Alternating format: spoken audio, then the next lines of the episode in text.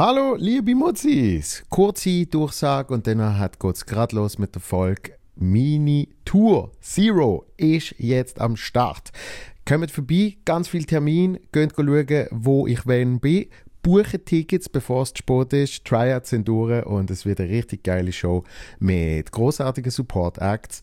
Teddy Hall, Leila Ladari, Benjamin Delahaye und Matteo Gudenrath. Also, kaufe Tickets auf www.joelvonmutzenbecher.ch, bevor es zu spät ist. Und jetzt viel Spaß mit der aktuellen Folge. Äh, es ist eine gute. Behaupte jetzt einfach mal.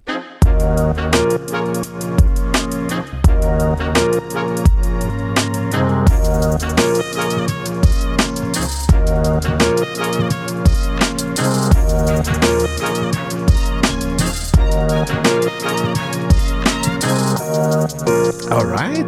Es äh, ist mir eine große Freude und Ehre, dass du da bist. Für mich ist es eine grosse Freude und Ehre. Danke für die Einladung. Schön. Cool. Fahrt, wo, wo man, man, Keine Ahnung, was wird passieren, aber ich bin gespannt. Ich auch nicht. Wirklich auch nicht. Aber äh, auf das freue ich mich auch.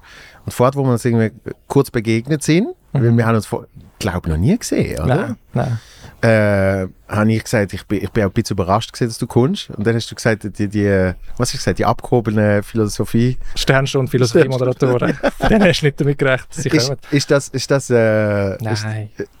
Das ist, äh, keine Ahnung, ob Leute das Klischee haben, aber äh, vielleicht, gut, ich bin jetzt nicht aus der Comedy-Szene, ähm, aber ich, also, wir sind, ich meine, ich mache ja Philosophie auf allen Ebenen, bei SRF 3 und auf YouTube und Mhm. mit Kind und so, von dem her hoffe ich nicht, dass ich den Eindruck vermittle, dass wir ab, oder dass ich abgehoben bin.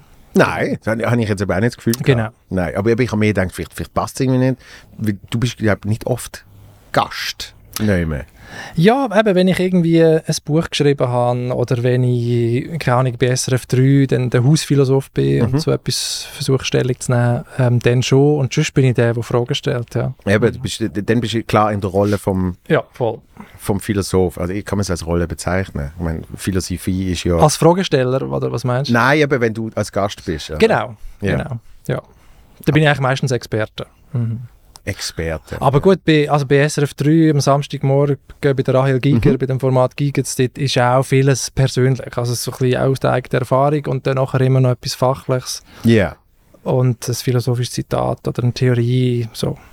Äh, ich ich glaube, so, so bist du mir bewusster geworden, weil ich eine Zeit lang die Wochenrundshow moderiert habe. Hm. Und die ist immer nach der Morgensendung äh, von der Rahel gesehen. Mhm. Und dann bin ich halt im Auto, um mir so ein bisschen Mhm. einstimmen, bin ich schon am SRF 3 hören gesehen. Und Mhm. danach hat es meistens äh, Okay. irgendwie du zu Gast gesehen. Und darum, ich glaube, wir haben uns so mal en Ja, passant gesehen, das kann sein. Aber so richtig kennengelernt nicht. Und bist du an den Swiss Comedy Awards gesehen? Ja, genau. Bin ich das Jahr erste Mal schauen und ich habe has- mich jetzt einfach. Wunder genommen. Genau, ja. Weil Ich hatte die von weitem habe ich die, glaube Ja. mal gesehen, gehabt, Ja, aber es ist, ist ein riesen Genau. Trubel gesehen. Ja, das war eigentlich noch eine interessante Erfahrung, gewesen, die ganze Szene mal so zu sehen. und die Leute, die man, die man vor der Kamera sieht und auf der Bühne sieht, mal dort zu sehen. Und ja, cool, coole Erfahrung gewesen. Worum hast du denn gehen? Also, mich hat es eigentlich Wunder genommen, so mit ein paar Leuten mal zu reden. Also ich Mhm. mache selber auch so ein bisschen Stand-up-Philosophy auf, der- auf der Bühne. Ah, wirklich? Genau, in Luzern im Kleintheater machen wir das seit etwa vier Jahren, dreimal pro Jahr mit Mhm. einem Freund zusammen.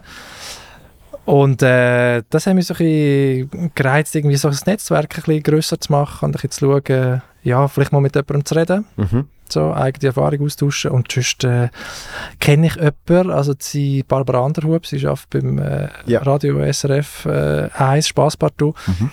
Und mit ihr mal geredet und sie geht damals und ähm, da hat sie ein Ticket gehabt und ich habe gesagt, komm, das machen wir jetzt. Dann gehen wir. Und haben uns da oben gegeben. Es war sehr lustig. gewesen. Und hast du dich nicht, hast dich nicht verloren gefühlt? Weil das Jahr habe ich gefunden, ist ein extreme, ähm, wie will ich sagen, extrem kompakter Haufen gesehen von der Comedy-Szene. Also weißt du, Mhm. letztes Jahr im Kongresshaus gesehen und dann hast du irgendwie noch, keine Ahnung, ich sage sag jetzt mal 700 andere Leute gehabt. Mhm.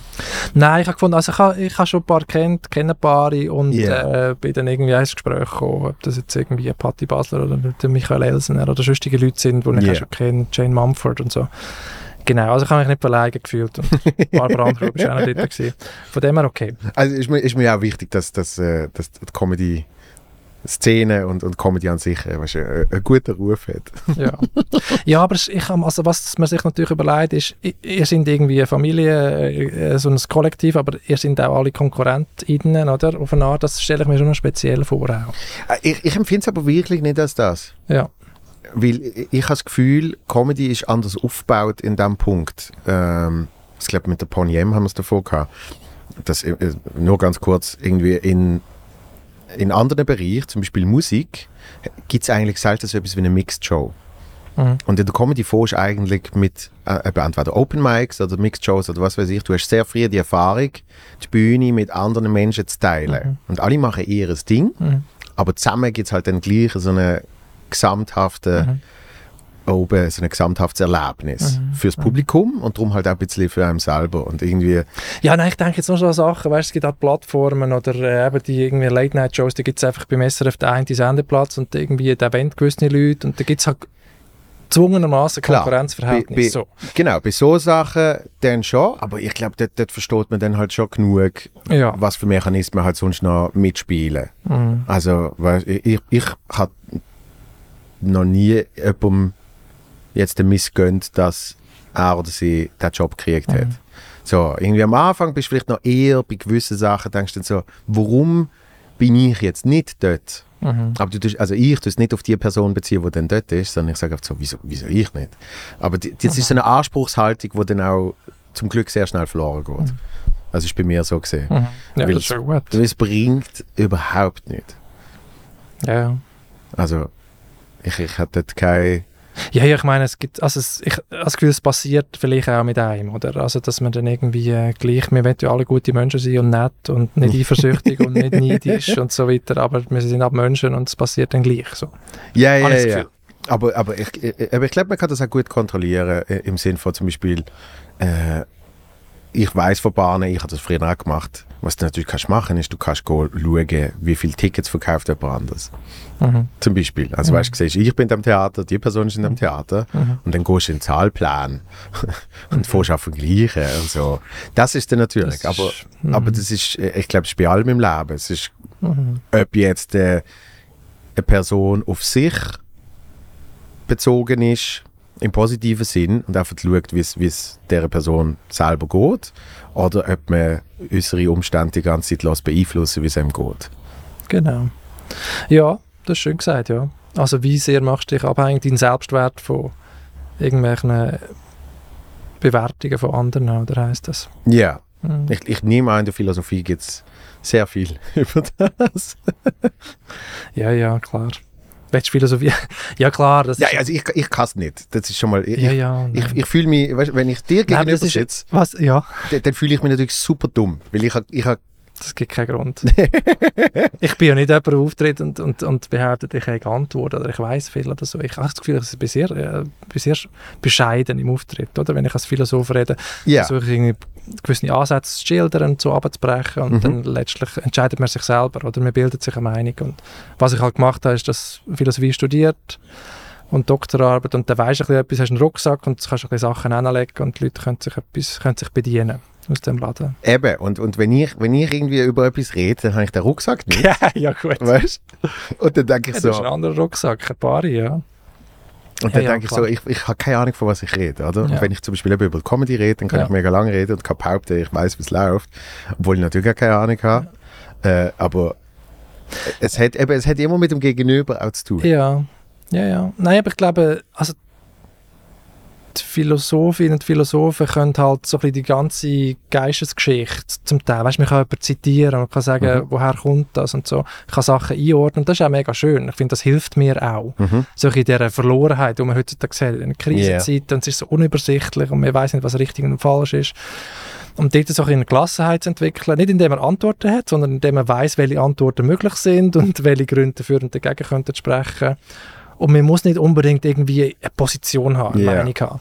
Also ich glaube, das Nichtwissen kann sehr entspannend und, äh, sein und eine Gelassenheit äh, auslösen. Aber ist, äh, ja. Sorry? Sag noch. Ich weiß nicht, was ich Okay. es ist aber ja ein Nichtwissen aufgrund von vielem Wissen. Genau. Oder? Docta Ignorantia heißt das im Mittelalter. Aber Gelehrte Unwissenheit, ja, ist eigentlich etwas Schönes. Und Das ist ja generell ein Phänomen, glaube ich. Auch in der Physik sieht man das. Weißt, je mehr du weißt über die Welt, mhm. desto mehr entdeckst du, was du alles nicht weißt. Mhm. Dunkle Materie zum Beispiel, oder? Ja. Yeah. 80% oder 90% vom Universum besteht aus dem und wir wissen, wissen einfach nichts darüber. Ja. Yeah. Das ist so Sachen. Und das hast du irgendwann mal entdeckt und gemeint, du bist jetzt kurz vor dem Ende, hast eigentlich alles durchschaut. So. ähm, also das ist ein Phänomen, wo, wo sehr verbreitet ist, ja. Und Je mehr man weiß, desto weniger oder desto mehr erkennst, wie wenig du weißt, ja. Und du sagst, das, das, ist, das ist ein befreiendes Gefühl, das eigentlich nicht wissen. Ja, ich finde das befreiend. Und es gibt schon in der antiken Philosophie die pyrrhonischen Skeptiker. Das ist so ein eine Schule, wo ich eigentlich daraus rauskomme. Ich finde das sehr sympathisch. Die haben wirklich versucht, so eine Seelenruhe, eine. Ataraxie mhm. herzustellen, indem sie gesagt haben, okay, wir haben hier Position und Gegenposition, mhm. schauen Gründe an. Und letztlich gibt es so ein Gleichgewicht. Und aufgrund von dem stellt sich da so eine Seelenruhe ein. Wir, wir hätten nicht, man ist nicht fanatisch überzeugt von etwas, man strebt yeah. nicht eifrig nach etwas nach und wenn es dann nicht da ist, ist man irgendwie am Boden zerstört. Sondern man ist ein bisschen, sagen wir mal, relativistisch unterwegs und kann Sachen so ein bisschen auch stehen Ja. Yeah. Ich, ich, ich habe in meinem Leben für mich gemerkt, wie unglaublich befreiend es ist, als ich angefangen habe, und das ist erst vor ein paar Jahren gesehen, ab und zu zu sagen, ich weiß es nicht. Ja. Das mache ich aber. Es ist mega befreiend. Aber ja. ich habe ich ha immer das Gefühl, gehabt, ich muss alles wissen. Mhm. Ich habe immer das Gefühl, gehabt, ich muss zu allem etwas sagen. Mhm. Und äh, meistens auch noch irgendwie eine Gegenmeinung einnehmen, einfach, weil sonst kein Gespräch entsteht. Also weißt du, so, mhm. alles so Sachen. Und dann irgendwann habe ich gemerkt, wenn du es nicht weißt und du dann sagst, du weißt es nicht, es fällt dir so eine Last von der Schulter, also richtig übertrieben. Genau, und die Diskussion ist auch eine andere, yeah. oder? Man versucht, den anderen nicht zu überzeugen, man lässt besser zu, wir, äh, ja, man geht in ein Gespräch und denkt, okay, es kann sein, dass ich nachher anderer Meinung bin. Mhm. Ich lasse einfach mal meine Meinungen weg, weil die haben nichts mit meiner Identität zu tun, die sind nicht so wichtig. Mhm. Und so in ein Gespräch hineingehen. Da kannst du ja gleich gut informiert sein. Ja. Yeah. Aber einfach noch keine feste Meinung haben, so, oder? Ja, ja, ja. Ja. Aber das braucht, glaube ich, auch ein bisschen Erfahrung und irgendwie auch eine Grundsicherheit, so psychologisch, damit man das schafft. Es, es ist, äh, Sonst klammert man sich so an eine Position und meint, wenn ich keine Meinung habe, bin ich dann niemand. Ich, aber ich habe für mich das Gefühl, es ist ein Ego-Problem. Ja, ja. Also nicht, nicht das Gefühl, es ist ein Ego-Problem, es ist ein Ego-Problem gesehen. Mhm. Äh, mhm. Nämlich effektiv, mein Ego hat nicht erlaubt zu sagen, ich weiß es nicht. Sondern ja. mein Ego hat gefunden, du musst jetzt da, du musst jetzt da der Experte sein zu keine Ahnung was. Und woher kommt das, Joel? Da, keine Ahnung, keine Ahnung. Also wir müssen keine Therapiesession äh, ja. machen. Aber ich verstand absolut den Grundgedanken von, ja. ähm, wenn wir eben das nicht wissen, dass man das auch, dass man das auch akzeptiert. Mhm. Ich, ich glaube nicht das Gleiche wie Stoismus, aber... Wie Stoizismus oder was? Stoizismus, sorry. Ja, Stoa. Ja, aber es hat auch damit zu tun. Ich glaube, ich, ähm, es ist etwas, etwas äh, Ähnliches in dem Sinne. Die haben ja auch so eine Klassenheit gesucht, die stoische Ruhe. Mhm. Einfach in dem Sinn, dass du sagst, vieles in der Welt draussen können wir nicht steuern, nicht beeinflussen, ist nicht in unserer Kontrolle. Oder? Yeah. Wir müssen schauen, dass wir irgendwie das Glück nicht abhängig machen von zu vielseitigen Sachen, die wir nicht unter Kontrolle haben. So. Yeah. Und ähm, ja was ich immer so feststelle für mich, ist, dass ja heutzutage in, in eigentlich egal welcher Thematik man immer muss Teams wählen. Es ist immer nur noch, mm. es sind immer nur noch starke mm. Gegensätze. Also mm. Es ist immer noch entweder äh, blau oder grün und es ist irgendwie schwarz oder weiß und so weiter und so mm. fort. Und das eben das, ich weiß es nicht und irgendwie äh, einfach mal ohne Grundhaltung darüber reden, mhm. habe ich das Gefühl, ist extrem verloren gegangen. Ja, das ist aber, würde ich auch sagen, das ist, glaube ich, so eine Zeitdiagnose, die viele Expertinnen und Experten auch teilen. So die Polarisierung, yeah. es hat mit den sozialen Medien zu tun, es hat aber auch mit der Moralisierung zu tun vom Alltag oder alles ist irgendwie moralisch aufgeladen, wo hast du deine Kleider und yeah, was ist yeah, so und und äh, es ist alles so umkämpft, also haben wir schon den Eindruck. Und ich glaube auch, das hat zugenommen, auf jeden Fall. Und yeah. ähm, ja, es ist dann halt einfach nicht so interessant, wenn du sagst, ähm, ich tue es jetzt mal differenziert und nüchtern beschreiben oder, oder ich weiß es noch nicht so genau. so, ähm, ja, wenn du auf Twitter das ab und zu schreibst, dann hast du ja, wahrscheinlich nicht so viele Follower noch. Ich stelle stell mir auch eine Arena vor, weißt du, wo einfach ja, schön. sechs Menschen dort schön. sind und alle sind so, ja. ja, bin mir jetzt noch nicht so sicher und ich muss vielleicht nochmal noch drüber nachdenken.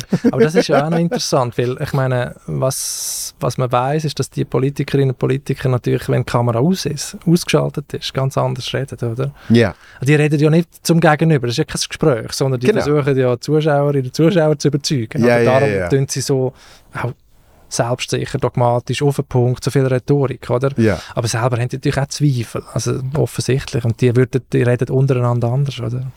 Ja, also eben, es ist dann der Performance-Modus, Genau. oder? Genau. Und es ist, und es ist nicht äh, Fragen beantworten, sondern äh, Fragen bearbeiten. You don't answer que- questions, you handle questions. sehr gut. Deine, sehr gut. deine Plotpoints aber trotzdem durchbringst. Ja, genau. Wie schaffst du den Bogen zu deinen Punkten, die Genau. du bringen? Und, und durch das ist es dann eben nicht einmal ein Gespräch, sondern es ist Genau. ja wirklich einfach, sobald man kann reden geht's los. ja, ja, so. genau. Ja, und ich glaube eben, die Gefahr ist, dass man auch daheim äh, am, am Essenstisch oder unter Freunden dann auch manchmal in diesen Modus verfällt, so der Standpunktaustausch, Mhm. oder? Und ich glaube, das ist kein echtes Gespräch, oder was irgendwie äh, aus philosophischer Sicht dem Sokrates vorgeschwebt ist, oder mit «Ich weiß, dass ich nichts weiß» und Mhm. jedes Denken ist dialogisch im Austausch mit anderen, ist etwas völlig anderes, oder? Das ist Ja. irgendwie einerseits so ein bisschen Versuchen rauszukitzeln vom anderen, was ist da, was glaubst du wirklich, was ist dir wirklich wichtig, Mhm. was findest du richtig, aber auch die eigene Meinung wie so ein bisschen zu, zu testen und, und, und ähm, ja, zu, zu profilieren am anderen, am Gegenüber, oder? Mhm. Und ach, ich meine, bei den meisten Meinungen haben wir noch nie wirklich darüber nachgedacht, wo wir haben. Wir haben die einfach übernommen, ursprünglich von den Eltern, von den Lehrern und äh, Medien und Kollegen und so. Aber du merkst ja eigentlich erst, wie Ja. schlecht begründet die meisten Meinungen sind, wenn du mit Andersdenkenden redest, oder? Ja. Dann merkst du, aha, ja gut, schwierig. Und dann oft kommst du dann in die Verhärtung rein. Das ist ja dann so ein Verteidigungsmechanismus. Voll. Mhm. Wo Ja. dann eben so findest, äh, ich, ich darf gar nicht, dass es so weit kommt. Ich darf das nicht zulassen. Genau. Genau. Ja, eine Meinung bilden ist ja wahrscheinlich dann äh, ist, ist etwas viel Schwierigeres. Also das, was du jetzt gerade gesagt hast, Mhm. wenn ich mir überlege, von wo ich meine Meinungen habe, Mhm. was ich glaube noch nie gemacht habe, sondern eben, die sind ja oft irgendwie schon da. Die sind einfach da. ja. ja, ja.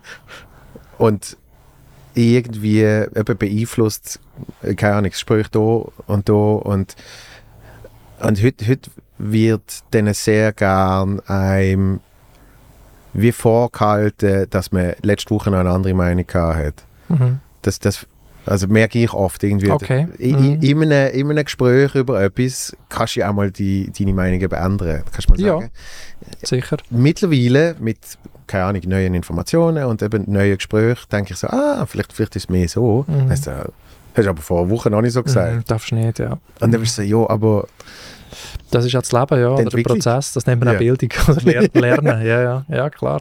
Mhm. ich glaube, dort ist ja eben das Meinung bilden, sozusagen. Mhm. So, wie sind wir jetzt auf das gekommen? Wegen Keine Comedy.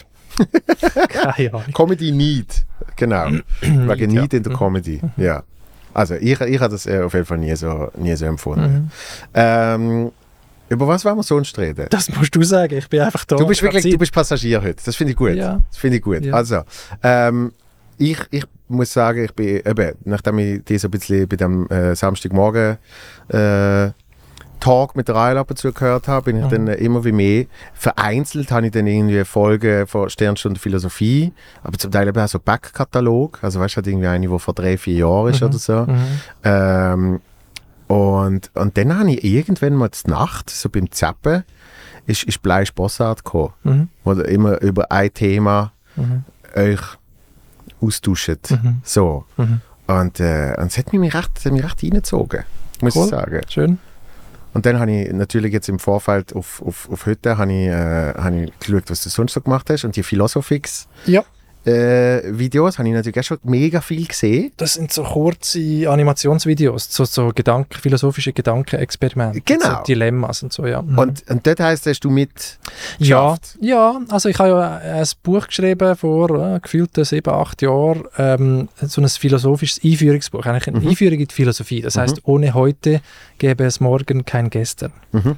Und äh, das besteht eigentlich nur aus solchen Gedankenspielen und, und Gedankenexperimenten. Oder Ja. Das Berühmte ist irgendwie aus der Ethik, dass ein, ein, ein Zug, der nicht mehr bremsen kann, oder Mhm. Trolley Problem, fährt auf fünf Menschen zu und das Einzige, was du machen kannst, ist die Weichen stellen und dann, dann fährt er auf ein anderes Gleis, der Zug, und tötet dann eine Person, was machst du jetzt und so.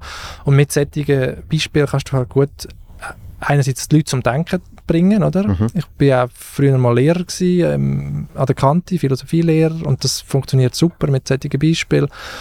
Und bei solchen Videos kannst du dann auch noch Theorien erklären, so ein bisschen, die dahinter stehen. Weißt Mhm. der Immanuel Kant ist dann eher der, der das würde machen und Ja. so. Und so, genau. Und ähm, ja, aus dem Buch raus oder eigentlich aus der Idee, dass ich gerne mit solchen Gedankenexperimenten arbeite, ist dann eigentlich auch die Idee entstanden mit dem Philosophix zusammen mit äh, Barbara Bleisch, die auch schon natürlich lange dabei ist. Mhm. Und dann haben wir das scriptet mit einem coolen Zeichner und dem ganzen SRF Kulturteam. Sehr aufwendig waren die Sachen, Ja. aber ich finde mega hochwertig und die Schulen schätzen es so und äh, eigentlich gute Klicks auf, auf YouTube und ich glaube, das sind so äh, äh, ein guter Library Value, weißt du, und das Mhm. bleibt lang und sind zeitlos irgendwie gültig. Ja. Ja, weil das, das ist dann das, wo, wo ich mir überlegt habe, äh, oft, wenn du, wenn du irgendwie so im Umfeld hörst, jemand studiert Philosophie, Ja. ist nachher so die Frage, was macht die Person denn mit dem? Ja. ja, klar. Also habe ich mich auch gefragt, natürlich. Wirklich? Ja, ja. Und ähm, dann kannst du mit den Nebenfächern kannst du so ein bisschen schauen, wenn du jetzt irgendwie ein BWL würdest nehmen oder so, Mhm. ist wahrscheinlich wäre klüger gewesen. ich habe Geschichte und Musik genommen, Musikwissenschaft. Ah, auch noch? Ich habe wirklich voll darauf vertraut, dass ich irgendwie, also das ist eigentlich auch meine Eltern, die dann gesagt haben, hey, das sind fünf Jahre vom Leben und sind wichtige und mach etwas, was dir Spaß macht. Und, äh, ah, wirklich? wo du dann hoffentlich auch nachher gut bist und etwas dann irgendwie im Vertrauen darauf, dass du findest dann schon etwas und ähm, ja und das hat jetzt also mega glücklich geklappt, muss man sagen, oder? Also mit, mit dem SRF und der Sternstunde Philosophie und so. Und das ist, ist natürlich selten. Und sonst kannst du eigentlich eben, du kannst Lehrer sein, du Ja. kannst irgendwie schon auch in, in die Wirtschaft gehen als Berater, Ethikkommissionen, so. Also es gibt, Mhm. es gibt schon Jobs, aber ähm, du musst immer so ein bisschen, bist immer der Quereinsteiger als Philosoph, ja. Das heißt, du hast, du hast gar nicht, äh, du hast auch gar keinen klaren Plan gehabt. Ich habe ursprünglich schon, hat mir das so fest Spaß gemacht, dass ich an der Uni bleiben. Also ich habe eine Doktorarbeit noch geschrieben nach dem Mhm. Studium.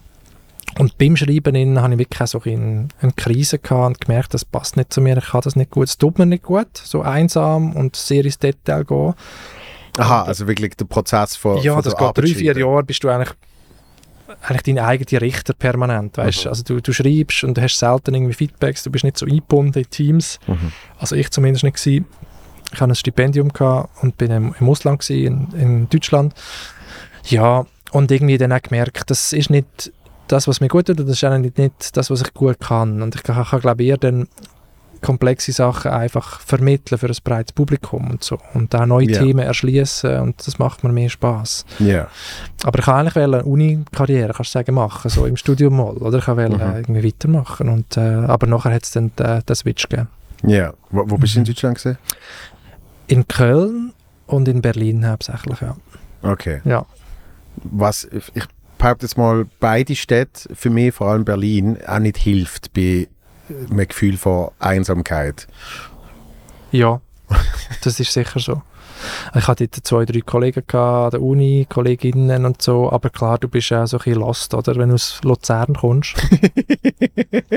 ähm, Ja, auch Basel. Also, äh, Ja, ja, genau. Es sind einfach keine Großstädte. Es hat, ja, und auch so ein bisschen die Idylle und die Geborgenheit, die Natur, das habe ich dann auch in Deutschland vermisst, in Köln, ehrlich gesagt. Ja. Und da hast du dann den Baggersee, den es gibt, nebendran. Ja. Aber ja, und auch der Rhein ist, äh, Ja, ist der auch Rhein ist dreckig, zu ja. gross und, Mhm. und du bist zu weit weg von dem und irgendwie, du musst zu Ja. Basel, kommst du auf die Rhein und, und Ja, ja. schwimmst jetzt da ab.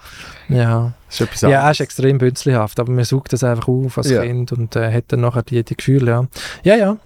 Hat wahrscheinlich auch damit zu tun. Okay, und dann hast hast du aber gemerkt, dass das, das tut dir nicht gut. Äh, was immer schon eine wichtige und große Erkenntnis ist, Mhm. äh, weil oft tut man sich ja dann auch in dem festfahren, dass man Mhm. so wie das frühere Ich hat entschieden, dass man jetzt das macht, also Mhm. muss man dem auch gerecht werden. Oh ja. Oder? Mhm. Ja, ja, klar. Klar.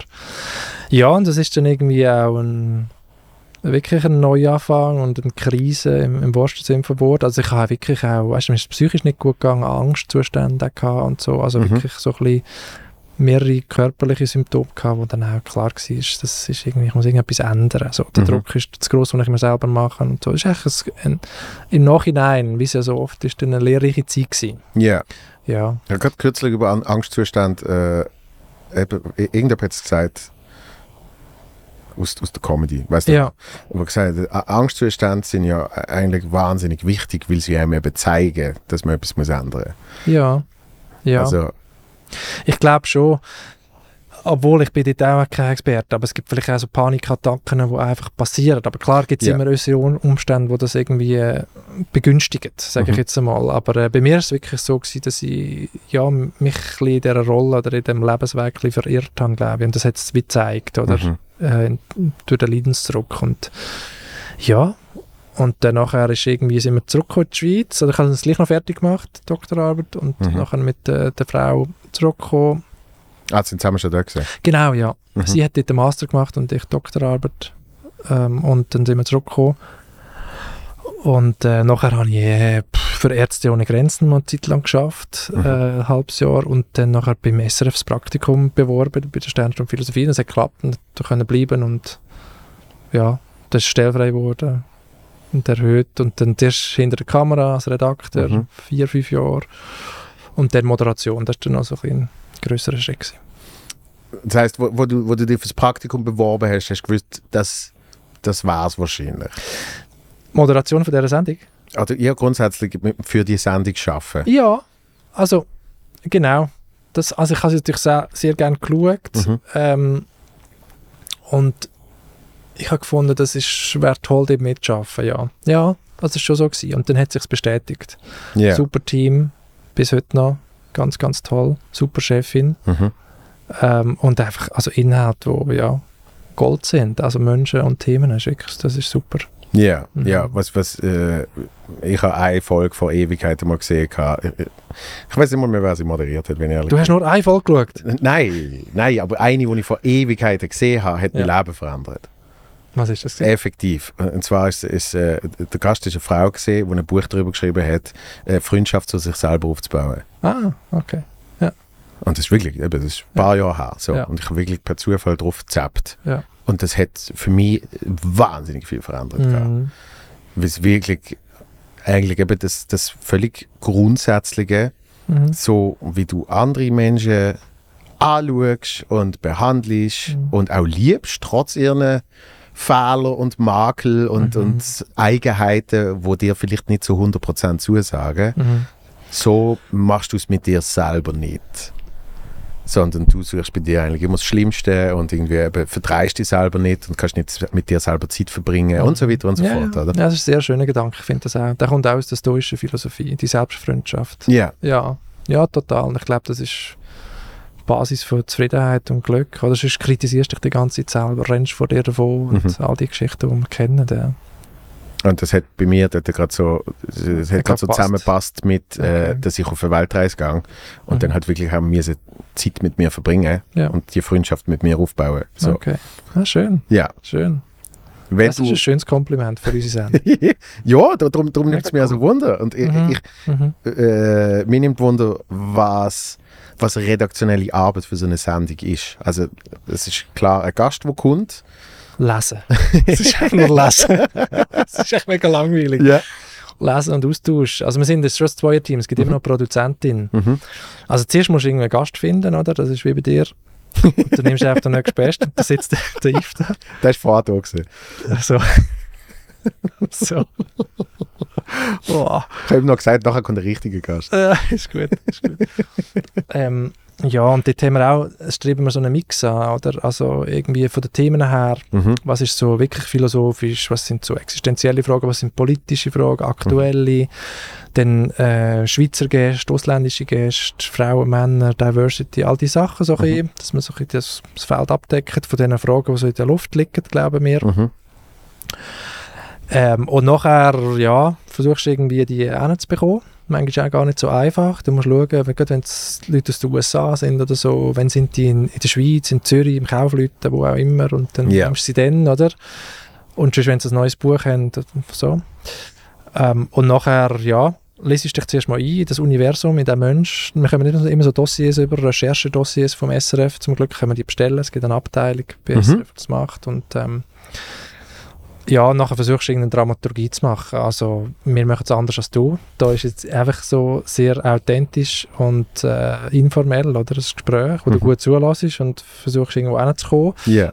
Ähm, und wir haben wie, auch weil wir noch so Einspieler haben und so weiter, brauchen wir eher einen Plan. Mhm. Aber dann versuchst du dann auch loszulassen, oder im, im Gespräch und zuzulassen und die Angebote anzunehmen, was andere gibt Ja. gegenüber und, und die Perlen abzuholen, Bis dann irgendwann jemand Genau. Ja, hast Zeichen macht und natürlich, du sagst, ja, genau. oh, jetzt müssen wir weitermachen. Jetzt Genau, wir ja, wir, wir machen schon eine Punktlandung eigentlich dann auf die 59 Minuten probieren wir und ähm, ja, aber es ist immer, also es ist me- mega schön, es ist eine Kunst, es ist eine Technik, das zu machen, oder? Was Ja. ist die erste Frage? Was sagst du in der Garderobe? Ja. Äh, was schreibst du im Mail? Wa was sagst du nicht? Ähm, ja, ja. also du kennst das, oder? Es ist, aber ich finde es etwas so Schönes und ja, und bei der Sternstunde ist es halt eher, sage ich jetzt mal, fachlich, inhaltlich Mhm.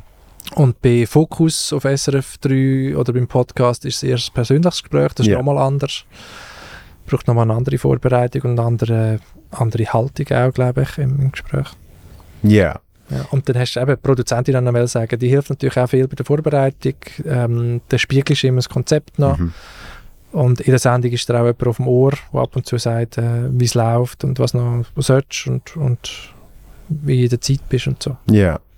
Und wenn jetzt, wenn jetzt der Gast XY eingeladen ist, ähm, ist das denn, ist das denn, ich sage jetzt mal in der Philosophie, jetzt mal so ganz global gesagt, ist das denn auch so, dass vielleicht jemand dort ist, wo komplett andere Haltung oder nach einer komplett andere, äh, nach komplett andere Grundgedanken ist als du persönlich?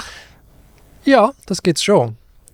Ähm, also ich glaube nicht in Extremform, Mhm. aber es gibt Positionen, wo wir immer wieder haben, wo überhaupt nicht meine Positionen sind. Mhm. Ähm, und das, glaube ich, macht es auch interessant. Aber es gibt auch viele, die ich so ein bisschen kenne, wo ich irgendwie ähm, Affinität habe. Oder ich kenne das schon, also schon mal über das Mhm. nachgedacht. Es ist mir nicht fremd, so. Ja. Sind so in den gleichen Denkuniversen unterwegs oder so. Es ist jetzt nicht irgendwie äh, ein Fundamentalist, der mir gegenüber sitzt, der irgendwie, äh, keine Ahnung. Aber wir haben natürlich Leute, die andere Meinungen vertreten, ja. Ja. Also, ähm, definitiv. Und mu- musst du, musst du denn dich als Moderator eher zurücknehmen, weil du bist, du bist der Moderator oder, oder äh, kannst du dann auch im positiven Sinn debattieren? Ja, ich kann auch ein bisschen debattieren, aber es geht eben in dieser Sendung nicht um mich, Ja. ähm, sondern es geht darum, ja, den Gast zum Glänzen zu bringen und auch ihn herauszufordern an gewissen Punkten, gerade wenn es umstrittene Meinungen sind. Oder? Mhm. Dann musst du natürlich als, ist auch als SRF-Journalist eine gewisse Pflicht als Moderator, Mhm. gegen Positionen reinzubringen und so und Sachen zu klären, die falsch sind.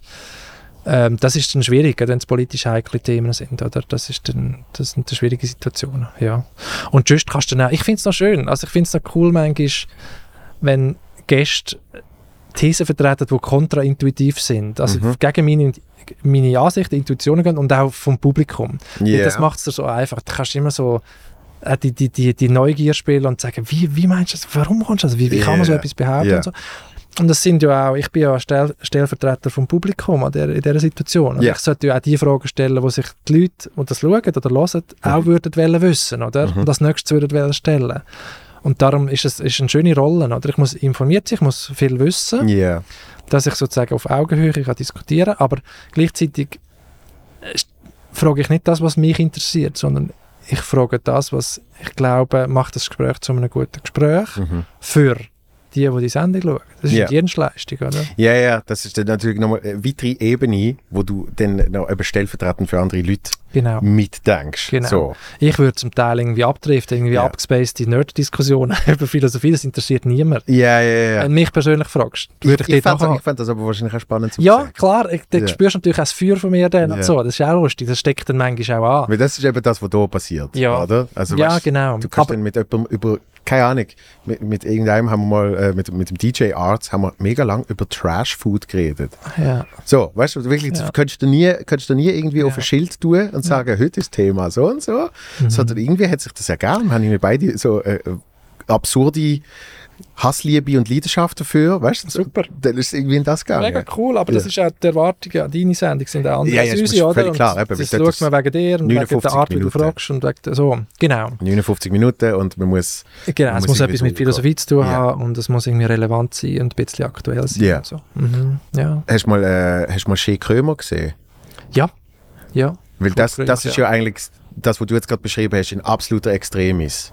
Weil er ja eigentlich bis auf zwei, drei, wo er mag, wirklich so absolute Feindbilder von ihm und Ja. somit auch seiner Zuschauerschaft Mhm. eingeladen hat Mhm. und dann eben eigentlich denen sehr deutlich gesagt hat, was alle anderen auch wollen sagen, oder?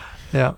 Ja. Dass, es dann, dass es dann zum Teil schon fast so extrem war, dass du, obwohl das zum Teil wirklich schlimme Menschen sind, die Mhm. dort hocken, dass du fast Mitleid kriegst mit denen Mhm. und dass sie auf einmal so sympathisch hart findest. konfrontativ sind. Ja, Ja, wir haben natürlich, also eben, ich meine, Schawinski und so macht das ähnlich, oder? Das Ja. ist irgendwie, egal wer dort ist, es ist konfrontativ. Das ist eine Frage, einerseits, was will man mit der Sendung, was hat sie für das, für das Profil, was kann man persönlich, ich glaube, ich könnte das nicht, was der, der Roger Schawinski jahrelang gemacht hat, ja. Was ein Krömer macht. Ähm, das ist auch immer so ein bisschen, wo ist meine Komfortzone, wo ist meine Persönlichkeit und wo sind meine Talente. So. Mhm. Und ich glaube, ich kann eher gut zulassen, nachfragen und etwas verständlich machen, was da innen ist, in der anderen Position. Und zum Teil auch mitdiskutieren, klar. Mhm. Aber so jemanden an die Wand stellen, ist schon, ist schon schwierig. Ja, äh, ich, ich, weiß auch für mich, mein so grundsätzliches Harmoniebedürfnis Ja, klar. war natürlich, auch. Habe ich auch. Habe ich auch. Ja, ja. Und ich finde, ich finde es wichtig, ich finde es gut, weißt, dass es die Art von Talks gibt. Mhm. Das ist ja interessant. Ist, also die ganze Fallhöhe, was dort ist und die Reibung und so. Es ist auch manchmal so ein bisschen ein, uh, Ja. fast ein Fremdschämen, Ja, oder? ja, zum ja. Zuschauen. Ähm, genau, aber das ist nicht unser Ziel. das verstand ich. Das verstand ich. Ja. Und äh, wo du äh, wo du als Redakteur angefangen hast, hast du das alles auch schon gemacht? Du bist einfach noch nicht vor der Kamera gesessen. Bin ich wie Co-Pilot eigentlich gewesen, habe die Sendung geplant, habe auch Konzept mitgeschrieben, ähm, genau, Online-Artikel geschrieben, so alles ein bisschen drum und dran und genau, einfach noch nicht vor der Kamera. Genau. So, und jetzt stelle ich eine ganz blöde Frage. Mhm. Ähm, hast du denn nicht manchmal das Gefühl, und ich sage nicht, dass das meine Meinung ist, sondern ich kann mir auch vorstellen, dass das so könnte sein, dass im 2023 wie schon alles erzählt worden ist und alles besprochen worden ist. Weil das habe ich manchmal so grundsätzlich Okay. da. Weißt du, wo ich so denke, ja, ich mache es mega gern und ich finde es toll, dass Leute kommen, dass wir, Mhm. dass wir miteinander Mhm. kann reden Mhm. aber ich, ich sehe in mega vielen, auch eben kreativen Sachen, denke ich so, es hat alles irgendwie schon gegeben und es sind einfach Ja. wie so neue Versionen davon. Ja. Und, und, und bei der Philosophie, wo natürlich so wie zurückverfolgbar ist. Klar. Ja, ich, also ich glaube, durch das, dass wir in einer so einer interessanten ähm, und leider sehr krisengeschüttelten Zeit leben, wo so viel passiert, so viel Mhm. Neues kommt. Also weißt ChatGPT, ähm, Ja. Krieg in, äh, in Israel, Ukraine-Krieg, Pandemie. Also ich finde, da gehen uns Themen und Gäste nicht aus. Ich habe Mhm. nicht das Gefühl. Ich glaube, ähm, also es hat mal einen Philosoph gegeben, der Hegel, der hat gesagt, Philosophie ist eigentlich der Versuch, die eigene Zeit in Gedanken zu fassen, Mhm. den Zeitgeist auf den Punkt zu bringen. Und die, der verändert sich halt permanent, oder? Ob das Mhm. jetzt irgendwie um Political Correctness und Wokeness und was einfach alles geht. Das sind Yeah. alles mega interessante Themen, äh, philosophisch gesehen, wo man Mhm. lange darüber nachdenken kann. Ähm, also ich glaube, so die, die Erschöpfung ist manchmal eher, wenn du zu viel machst und zu wenig Pause hast. So kenne ich das. Wenn ich irgendwie äh, wieder Ferien brauche und so, dann geht so ein bisschen die Lust weg oder das innere Feuer Mhm. äh, auf etwas. Ähm, aber jetzt bei der Sternstunde habe ich das überhaupt nicht im Fokus. Wenn wir neue Leute haben, so gegenüber, dann macht es eigentlich immer Spaß. Ja. Und Ja. dann ist es auch immer noch das, das, das Geheimnis, was dort ist. Was kommt jetzt? Was, was sagt die Person? Wie Mhm. reagiert sie? Und so. Für dich persönlich. Ich, ich denke dann Ja. da jetzt denke ich so, heute nicht, jetzt in diesem Gespräch, aber ich denke bei anderen, bei anderen Gesprächen denke ich, ja, wir haben jetzt irgendwie schon 50 Mal über Comedy Aha, und ja. Comedy-Szene und keine ja Ahnung, dann was musst du auftun. Dann musst du auftun, oder? Würde Ja. ich sagen. Eben, und dann merkst du Ja. Ja. ja, aber es ist ein gutes Gefühl. Also, ich finde auch, es gibt so viele interessante Leute und Themen draussen. Und das ist auch meine, sozusagen meine Krise gesehen im Philosophiestudium, kannst du sagen, Mhm. oder? Also, die Enge vom Horizont, paradoxerweise Philosophiestudium, dass du so ein Detail bearbeitest.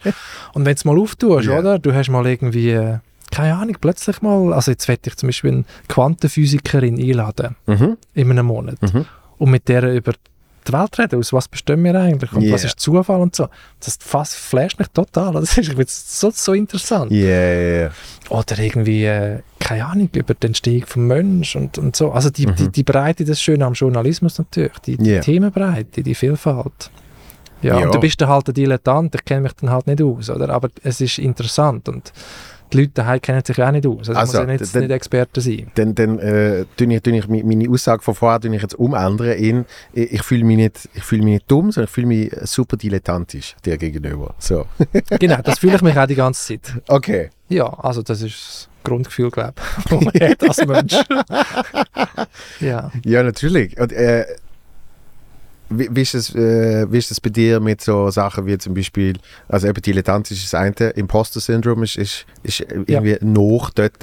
Ja. Eben, man weiß nichts und irgendwie andererseits, wieso, wieso bin ich jetzt da oder Ja, gehöre ich überhaupt da an oder keine Ahnung was. Ja, also kenne ich nicht. Wirklich? Ah, nein, kenne ich nicht. Also ich bin ja manchmal so in Ansätzen, aber ich, ich bin ja jemand, der jetzt nicht auftritt und etwas, keine Ahnung, behauptet, ich weiß etwas, ich bin, bin mega Experte, Mhm. obwohl ich selbst im Innersten weiß, da weiß ich zu wenig, sondern dann sage ich es auch, oder? Ja. Also dann stehe ich hin und, sage, ich bin jetzt dem, also bei dieser psychologischen Frage bin jetzt kein Experte, Mhm. aber ich kann sagen das und das. Mhm. Und von dem weiß ich dann auch, das stimmt. Das ist ja so ein bisschen Ja. abgebrochen, aber das langt dann auch für die Formate. Aber ich würde jetzt nicht irgendwo zusagen als Gast, wo es irgendwie, keine Ahnung, um, um Joghurt-Fermentierung geht. Da habe ich keine Ahnung. Also Ja, weißt, du, so ja.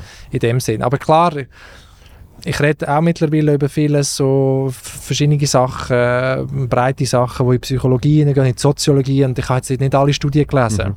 Aber das ist auch nicht meine Rolle. Meine Rolle sehe ich dann eher darin, zu inspirieren und Anregungen zu geben, Mhm. Diskussionsanstöße, so, wo man dann nachher kann weitergehen und, und nachlesen Ja. Und das habe ich eigentlich so nicht, das, das Imposter-Syndrom. ja. Also ich habe noch nie so einen Gedanken gehabt, glaube ich. das ist mega schön. Ja, ja, also, ja. Nein, wirklich. Ja, ich glaube, es hat ein bisschen, also ich, ich denke, es hat mit dem Arzt zu tun, wenn ich dann irgendwie auch das sage, dass, wenn ich etwas nicht weiß und Mhm. Ja, Also. äh, das habe ich mir natürlich noch nie überlegt, aber es hat sicher auch mit dem, mit dem Bereich zu tun, äh, wo eben du kannst äh, für dich auch definieren, das weiß ich, das weiß Genau. ich nicht, oder? Genau. Und bei, bei kreativen Arbeiten Ja, kann man natürlich viel mehr das, das Syndrom kriegen, weil man halt selber eben so findet, mm, ich, ich können es noch sicher. besser. Genau, Ja. ich bin mir nicht sicher, wie gut das wirklich ist. Ja. Ich hoffe, sie finden es nie raus. Weißt du, Ja. Ja, ja. ja, ja. Aber ich eben, da, da schaust du ein bisschen an, wie es die anderen machen und so. Und da findest du doch manchmal auch, ja, das ist jetzt auch nicht so.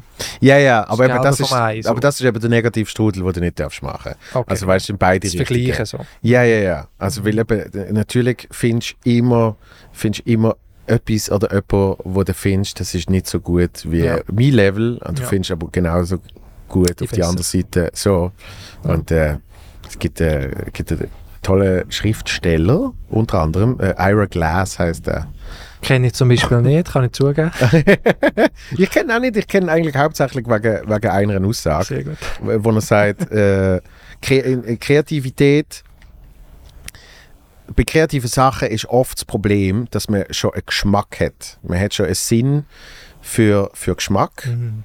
dass man eben zum Beispiel das sieht und sagt, das finde ich richtig gut. Mhm. Und dann fängt man selber an und ist aber natürlich in seinen Fähigkeiten noch nicht bei dem.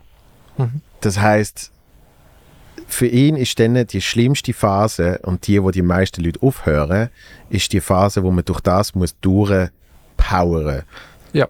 Wo man sagt, ich verstand schon, dass ich das gut finde. Ich verstand, dass ich noch nicht dort bin, aber wegen dem höre ich jetzt nicht auf. Ja. Macht das Sinn? Ja, Ja. macht sehr viel Sinn. Und, und ich glaube, dort kommt das dann eben auch so ein bisschen zusammen. Auch mit dem Imposter-Syndrom und so weiter und so fort. Mhm. dass, dass halt man weiß schon, was man gern hat. Und das ist für mich zum Beispiel schon ganz früher, als ich noch mit Leuten zusammen geschafft habe, habe ich dann irgendwie so eine Late-Night-Show gemacht und dann habe ich gesagt, das ist, das ist aber nicht, das ist aber nicht wie beim Conan O'Brien. Mhm. Oder ich habe es nicht gesagt, sondern jemand hat gesagt, aber du kannst nicht erwarten, dass es ist wie beim Conan O'Brien. Und ich Mhm. sage, aber das sollte sein, so Mhm. in meinem Kopf. Ja, ja, klar, die innere Erwartung, die du hast. Oder? Genau. Ähm, an dich selber und das, an die, das Produkt, das du dann machst. Genau. Ja. Und das ist so eben die Power, Ja. die Power-Through-Phase sozusagen, wo er sagt, dort äh, hören irgendwie, keine Ahnung, 90% oder so hören auf, weil sie denken, das werde ich nie schaffen. Ja. Aber es ist, weil sie halt nur das Endprodukt sehen Mhm. und der Anfang bei sich. Mhm. Und es dann eigentlich ja sein, Schritt für Mhm. Schritt. Mhm. Jetzt habe ich wieder ein bisschen etwas, ah, das ist ein bisschen besser als das letzte Mal. Ja, ja.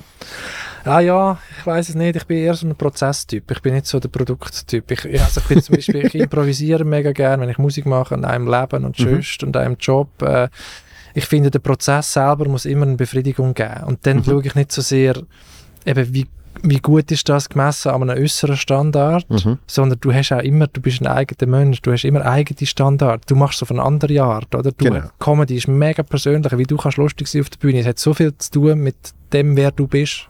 Ja. Yeah. Sonst ist es nicht glaubwürdig, oder? Ja. Yeah. Du kannst nicht eine Rolle spielen, das sehen alle, das merken gerade alle, oder? Mhm. Und, und ich finde, das, das musst du wieder Mut haben, zu sagen, okay, ich muss meine Stimme finden, mhm. mein, meinen Weg gehen und, und dann auch Sachen machen, die nicht nur Mittel zum Zweck sind, dass nachher irgendwie das Produkt gut ist, sondern ich finde immer auch, das ist das Leben und das sind die Prozesse, die in sich müssen einen Wert haben. Absolut. Weißt du, wie ich meine? Absolut, ja. Yeah. Und wenn irgendwie nur nachher die Sendung super ist, aber vorher hast du irgendwie zwei Wochen Stress gehabt und hast irgendwie, bist die ganze Zeit ängstlich und hast geklammert und hast irgendwie so und es hat keinen Spass gemacht, aber es geben nachher alle Lob und sagen, hast du aber gut gemacht, dann bringt es dir einfach nichts am Schluss. Es bringt yeah. dir wirklich nichts. Ja. Absolut. Und das, das, ist, das ist aber genau das. Und der Prozess kannst du nicht haben, wenn du vergleichst. Genau. Das, das geht dann wie nicht. Genau. Ja, Weil dann eben beschäftigst du dich nicht mit dem, was du machst und mit dem, was, du, was dir Freude macht. Mhm. Und äh, eben, dann sind so Sachen wie Ticketzahlen. Oder, ich meine, es war wie wahrscheinlich äh, bei einer Sternstunde Philosophie Folge nachher die Quote anschauen. Genau, ja, das machen wir ja auch. Ah, ja, und dann aber vergleichen ja, mit ja. ah, die Sendung vor fünf Wochen. Ja. Weißt, mm. ja, ja ich meine, jetzt in dem, in dem Fall darf ich nicht sagen, das, das spielt, spielt keine Rolle. Wir machen es natürlich auch, yeah. um gewisse Leute zu erreichen. Aber ich, genauso wie du meinst, oder? Also wie du sagst, es, man darf es nicht an dem aufhängen letztlich, oder? Ähm, an diesen Äußerlichkeiten, glaube ich. Yeah. Vor allem, wenn man sich fragt, was will ich im Leben, aus meinem Leben machen? Mhm. Oder? Und hast Schluss ist schon tot irgendeiner. Bekanntlicherweise. Und hast du immer schon so gedacht, oder ist dann zum Beispiel eben die, die Doktorarbeit so ein bisschen Auslöser gesehen ja, das? Ja, also wahrscheinlich auch. Mhm. Wahrscheinlich auch, aber auch sonstige Momente, wo man sich da fragt, ähm, keine Ahnung, nimmst du irgendein Engagement an und dann denkst du, oh, das ist eigentlich noch cool und nachher bist du zwei Tage davor und denkst, scheiße, jetzt muss ich es noch machen. Mhm. Ich keine Lust. Und dann musst du im Nachhinein halt fragen, so ein dein eigenes Leben prüfen und sagen, okay, was hast du jetzt, in welches Muster bist du jetzt wieder reingerutscht? Du yeah. hast nicht Nein gesagt, du weißt doch, du hast eigentlich keine Lust auf das, dann machst du doch einfach nicht, wenn du yeah. es nicht musst. Es bringt ja, also, so. Yeah. Wenn es nicht irgendwie jemandem hilfst und, und das ist ein soziales Ding oder so, ähm, das heißt einfach Selbstbeobachtung im Alltag, würde ich jetzt auch sagen. Und dann schauen, mhm. wenn es irgendwie etwas nicht gut geht, warum ist das so und was kannst du anders machen. Das ist, das ist für mich die zweite große Erkenntnis gesehen, die ist nach dem Ich weiß nicht gekommen. Nein sagen. Ja. Auch ja. wahnsinnig wichtig. Ja. Und wahnsinnig schwierig. Hat, hat natürlich auch mit der Selbstfreundschaft zu tun, habe ich jetzt das Gefühl. Oder? Yeah. Je weniger Selbstwert äh, du hast oder selbst, ja, desto mehr suchst du es halt im Aussen und suchst Anerkennung, Bestätigung, Lob, so. Und sagst, sagst darum immer, ja.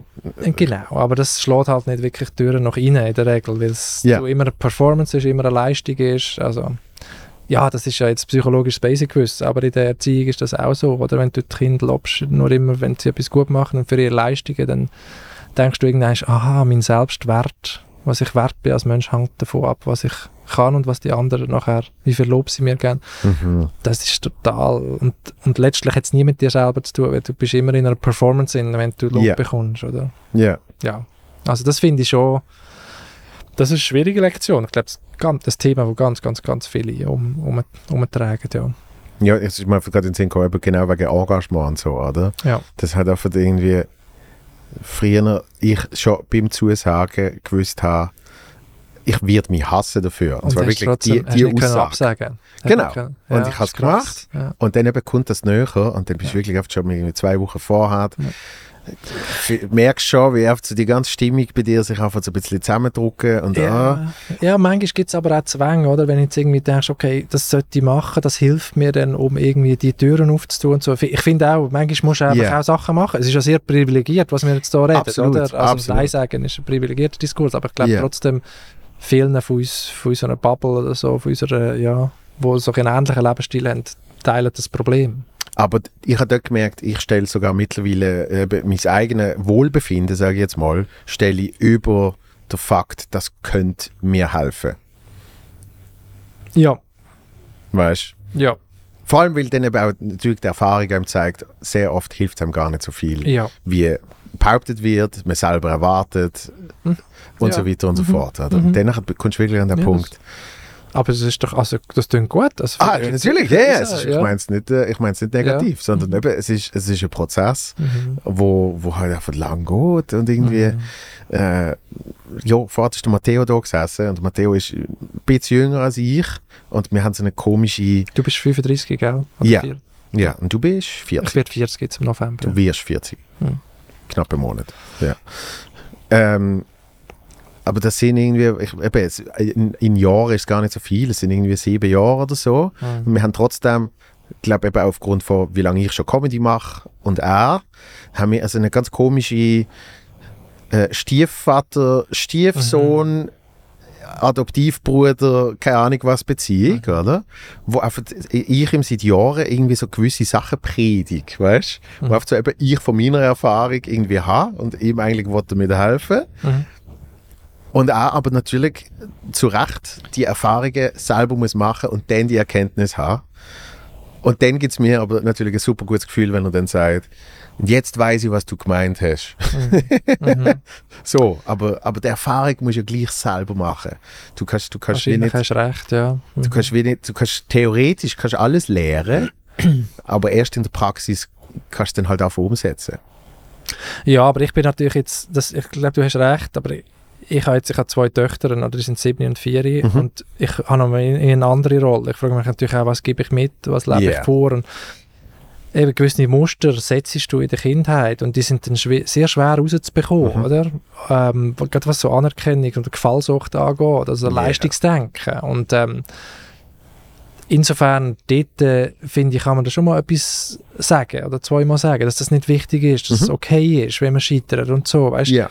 Die Sachen. Ich glaube, das macht dann schon etwas. Wahrscheinlich müssen sie es dann gleich noch selber machen, aber sie kennen wie schon den Gedanken Ja. und man kann es wahrscheinlich ein bisschen entlasten, glaube ich, indem man es sagt. Aber ich weiß nicht, ob das schützt. So. Ja, ja, ja. Ja, eben, ich, ich glaube, es schützt nicht. Aber Mhm. klar, jeder Mensch ist wieder anders und, und, und vielleicht bringt es bei einem Kind wahnsinnig viel, wenn man es sagt. Und Mhm. bei einem anderen Kind ist es wie egal. Mhm. Weißt? Also meine Freundin hat zwei Kinder, Mhm. äh, sieben und zehn und äh, ich bin noch dreifache Götti. Das heißt, ich, ich habe so recht viele Kinder in meinem Umfeld Mhm.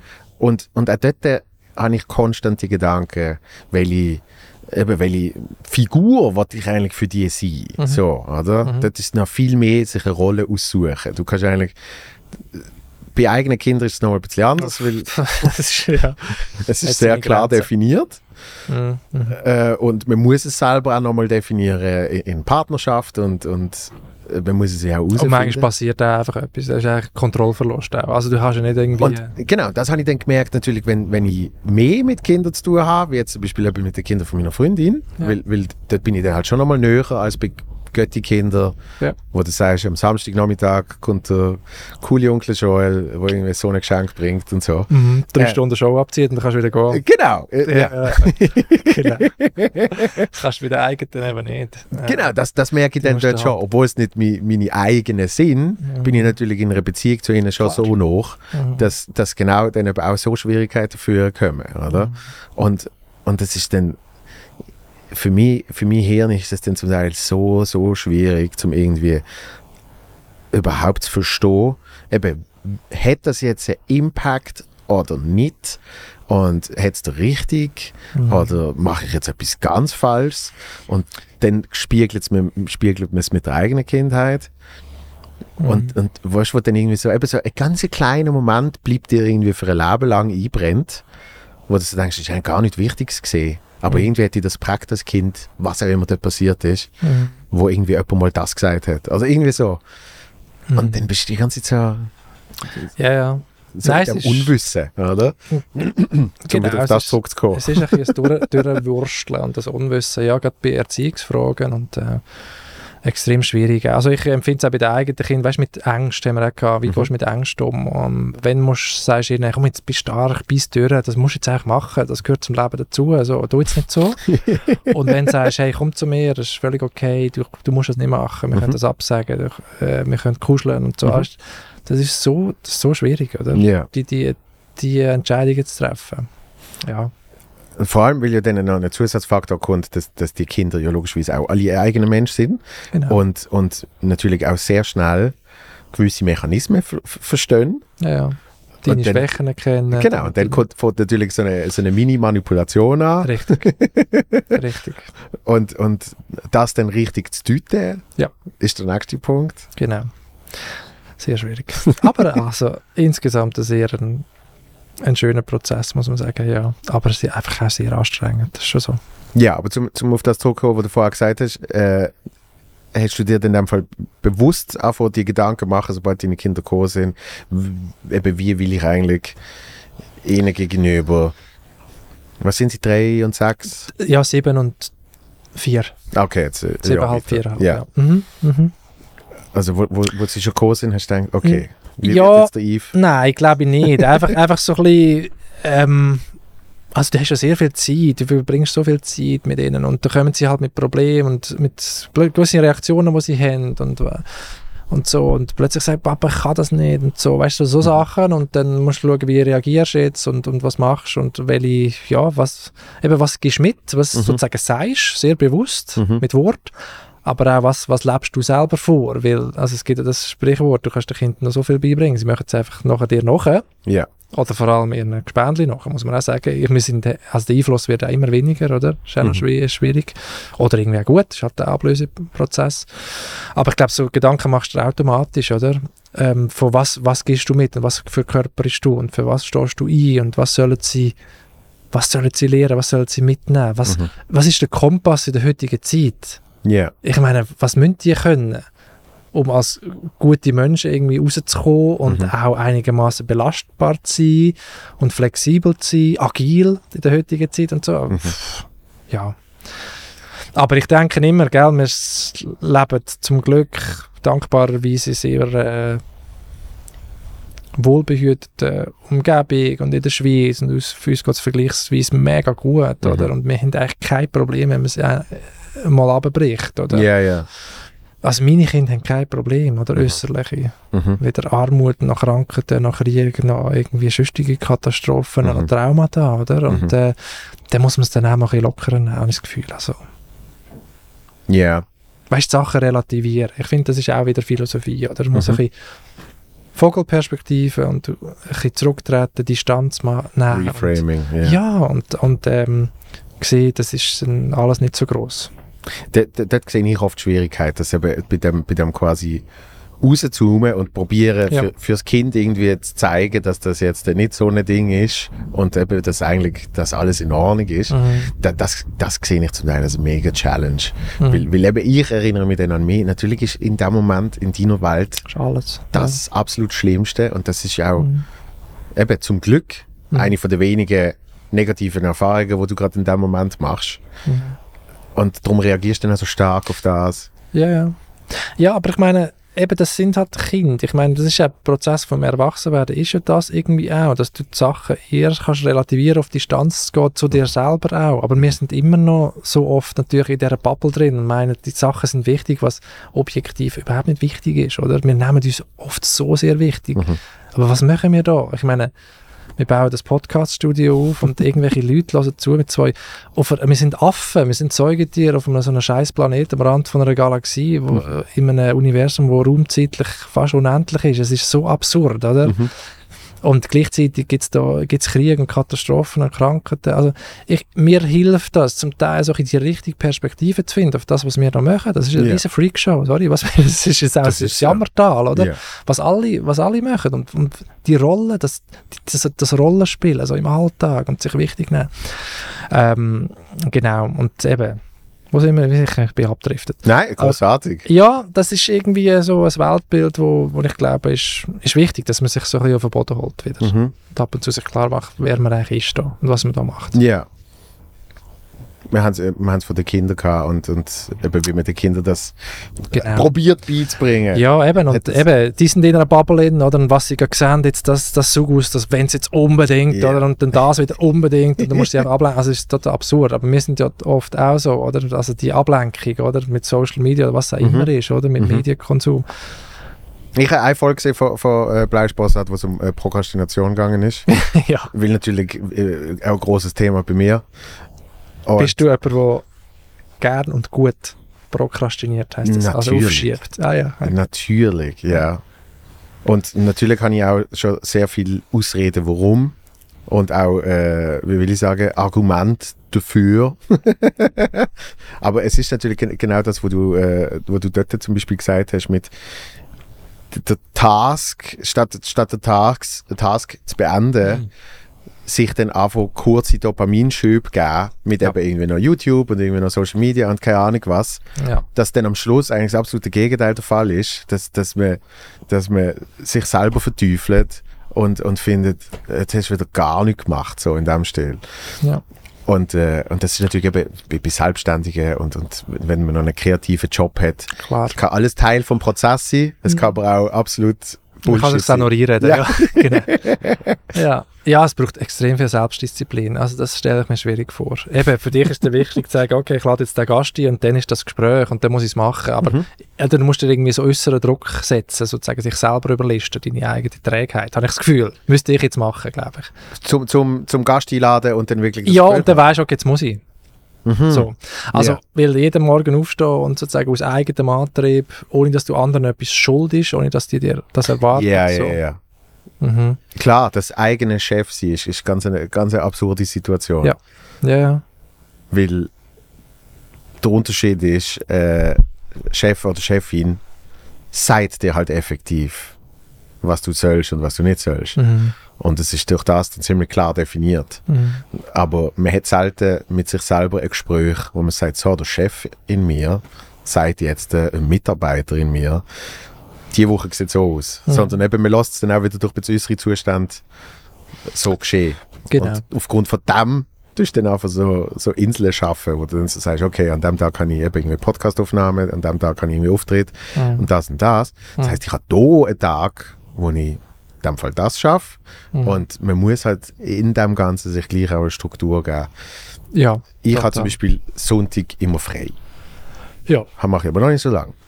Ja, das ist mega wichtig. Also finde ich mega wichtig, ja. Aber Das es ist ja. hat lang, lang gebraucht, um wirklich zu sagen, Sonntag, Und, und die Übungen und so, am Abend hast du wie so, so eine Deadline, die du dann nicht mehr machst. nein, weil, also, äh, eben oft ist das schon gesteuert durch, durch zum Beispiel Auftritt. Ja gut, okay, das ist speziell. Ja. Mhm. Das heißt, das Ja. heißt, dort ist dann wie klar, also eben länger als das kannst du gar nicht, Ja. weil dann musst du losfahren äh, oder auf den Zug gehen und, Mhm. äh, und dann hast du die Show. Mhm.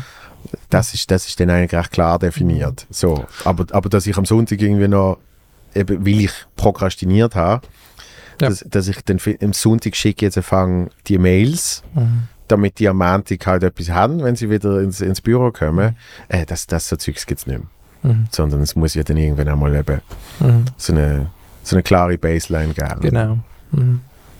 Drum, also wie du gesagt hast, die, die, die, die Ablenkungen mit eben, darum sind wir überhaupt drauf gekommen. Genau, die Ablenkungen und äh, jetzt in dem Fall oder die, die Selbstdisziplin oder die, die Struktur, die du dir musst selber aufbauen Mhm. damit dich nicht irgendwie selbst ausbeutest und zu viel machst. Das nach oben ist immer offen und so, oder kannst noch besser, noch mehr Ja, ja, ja. und so, noch kreativer. Ja. Aber ich kann, ich kann mir auch vorstellen, ähm, das habe ich zum Beispiel schon nur mit der Wochenrundshow gehabt. Dort haben wir auch gekriegt von, von, von der Recherche immer ein Dossier über den Ja. Gast. Ähm, und ich kann mir vorstellen, dass halt, ich würde mich auch sehr gern verlieren in so etwas. Dass eben, wenn du sagst, Mhm. viel lesen, Mhm. Mhm. irgendwann liest du gar nicht mehr für die Sendungsvorbereitung und du bist komplett niemand anders. Ja, das ist der Zeitdruck, der dir halt hilft. Also ich. Das ist zum ja, ist nicht, ist nicht der Fall, oder? Also das gibt es eigentlich vielleicht mal im Sommer, wenn wir lange Pause haben und ich nehme ein paar Bücher noch mit irgendwie in die Ferien oder so für mich selber, aber sonst hast du eigentlich immer gefühlt zu wenig, oder? Also du gehst immer, Mhm. du kannst immer noch mehr oder besser vorbereitet in eine Sendung gehen, oder? Das ist immer so. Das ist das Gefühl, das Grundgefühl. Ja. Ja. Ja. So, ich gehe jetzt nochmal einen kurzen Schritt zurück zu, zu dem, was du vorher gesagt hast, äh, bezüglich einerseits der Kinder und andererseits eben hast du noch ein bisschen abdriftet mit die große Freakshow, die wir da haben. Ja. Ähm, ha- hast, hast du, wo, wo, wo du die Kinder gekriegt hast, also wo die Kinder gekommen sind, ähm, nochmal mehr über dich selber gelernt? Hast du das Gefühl gehabt, bevor Kind 1 geboren worden ist, du bist bei dir eigentlich schon weit in deiner Selbsterkenntnis und in, in deiner Daily. Ja. Also man lernt extrem viel über sich selber und ähm, auch über, über das Menschsein, glaube ich, und Ja. über das Leben noch einmal. Das würde ich schon sagen. Ähm, also es geht irgendwie Druck aushalten, wenig schlafen, so ganz basale körperliche Sachen, Mhm. aber auch so Emotionsregulation nennt sich das, glaube ich, in der Psychologie. Also Mhm. weißt du, die Stimmungsschwankungen von Dreijährigen sind unaushaltbar, wirklich. 10 Sekunden ist super und Ja. nachher ist einfach die Hölle, oder? Mhm. Und das ist wieder gut. Und du bist in diesen Gefühlen und musst mitmachen, musst empathisch sein und Mhm. so. Ähm, also das ist schwierig auf Dauer, habe ich das Gefühl. Nervlich ist es natürlich auch anspannend, also anstrengend. Ich glaube, man lernt viel so über Belastbarkeitsgrenzen. Mhm. Ähm, wir haben es uns daheim so ein bisschen 50-50 geteilt. Das heisst eben, ich arbeite 80 Prozent, meine Frau 70 und äh, ich habe eigentlich von, früh bei beiden Kindern jeweils eine längere Auszeit genommen von ein paar Monaten und, Ja. und habe auch das wollen, irgendwie äh, den, den Prozess mitmachen und dass nicht nachher die Asymmetrie geht, oder? Dass dann nicht Ja. geht, okay, gut, du kannst nicht wickeln, dann mache ich es, komm, und packen, fürs 9 kannst du auch noch machen. ja, ja, ja. Weißt, das ist dann, wenn du andere Startbedingungen hast, ist irgendwann so, dass die eine Person viel mehr macht. Also über sich selber lernt man so ein bisschen über Grenzen, auch so mit eben Frustrationstoleranz und so, Mhm. die, die Geschichten.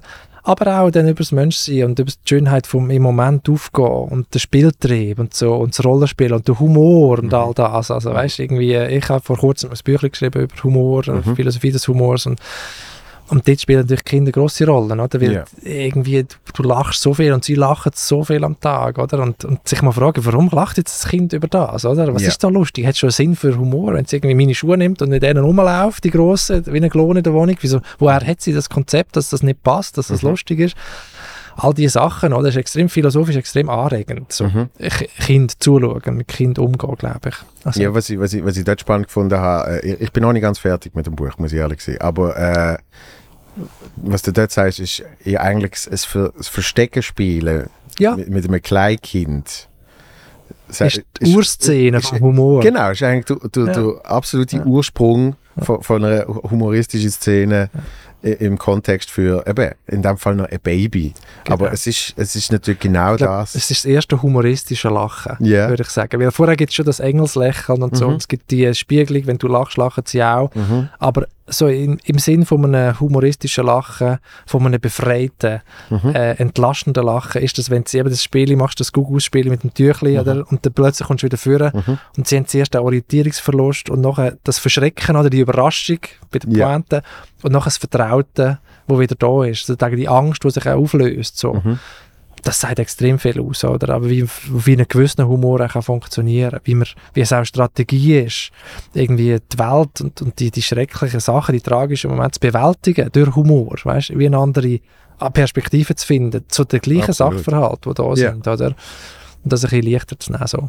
Genau.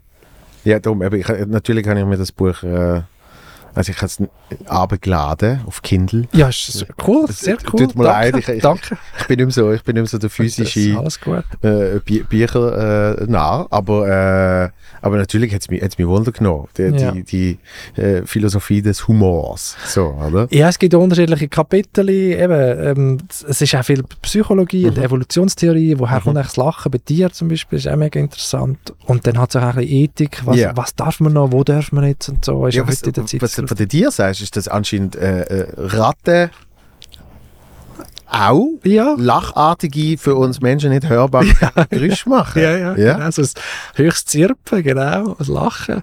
Ähm, ja, und zwar möchte ich das beim Spielen, und das ist auch noch interessant, das steht auch im, im Buch, ähm, das Lachen, also die eine berühmte Theorie sagt, das Lachen kommt aus dem Spielen raus. Ja. Und wenn du Kind hast, siehst du das, oder? Und wenn du dir Mhm. anschaust, wie sie einander irgendwie nachrennen und, und äh, also miteinander so ein bisschen kämpfen und so. Ja. Und die kommt das Lachen, oder?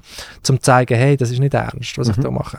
Es gibt auch die Theorie beim Kützeln auch, oder? Wir kützeln uns dort, wo wir am verletzlichsten sind, die Mhm. anderen. Und das Lachen sagt, es ist gut, oder? Es ist wie die Angst um, aber gleichzeitig auch die Erleichterung. Und ähm, eben bei dir, also bei Menschenaffen man, sieht man das Lachen, Ja. äh, lachartige Schnaufen so und Mhm. bei den Ratten anscheinend auch, wenn sie Ja. miteinander spielen. Ja. Ja, ich, ich bilde mir ja auch ein, dass ich es bei Hunden kann sehen Dass die lachen? Ja. Wie machen sie das?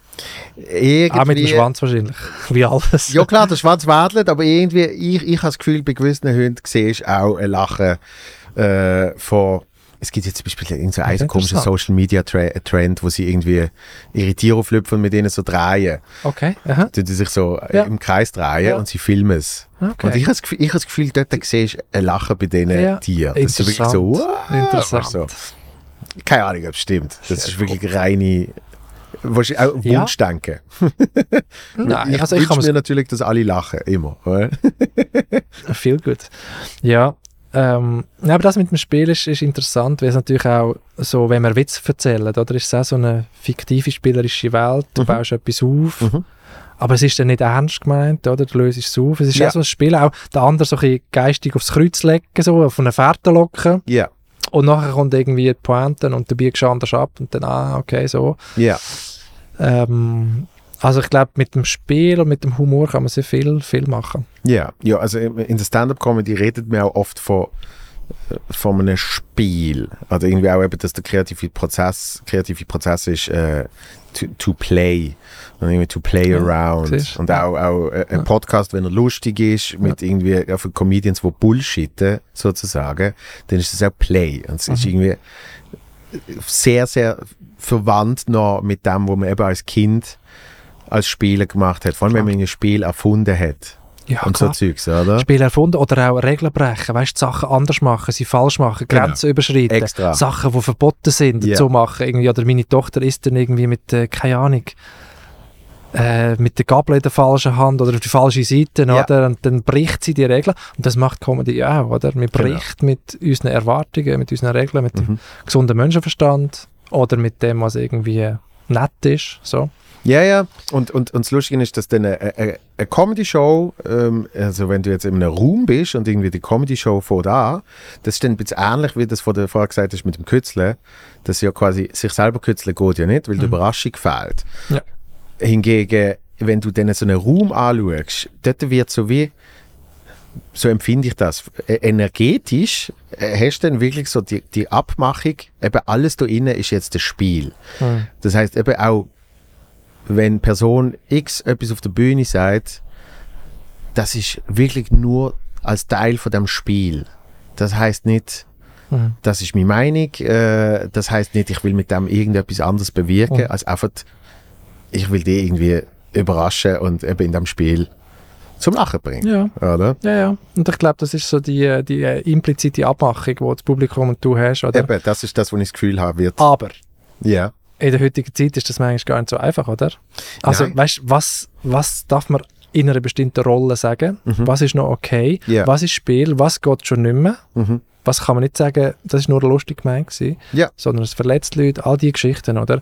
Von dem her ist es dann auch schwierig, manchmal, die, die zu sagen, das ist jetzt nur Spiel und, und ich darf da die Grenzen überschreiten. Natürlich. Gewisse Grenzen sind natürlich auch, auch schwierig, oder? Es soll, es soll natürlich auch keine Ausrede sein. Also weißt, ähm, Ja. ich, ich, ich habe oft das Gefühl, also nein, nicht oft das Gefühl, aber ich habe das Gefühl, man kann natürlich, wenn man will, kann man mit dem oft schnell eben entschuldigen. Genau. Es ist ja nur ein Spiel gewesen, Ja. es ist ja nur ein Witz gewesen, oder? Mhm. Was aber natürlich schon sehr spannend ist, was ich immer noch merke, äh, obwohl ich selber jetzt schon ein paar Jahre Comedy mache, ich verwünsche mich selber auch noch bei Sachen, die aus dem Kontext gerissen werden, dass wenn ich nicht am Spezifischen oben in diesem Raum gesehen bin, dann muss ich auch immer die Haltung einnehmen, ich weiß es nicht.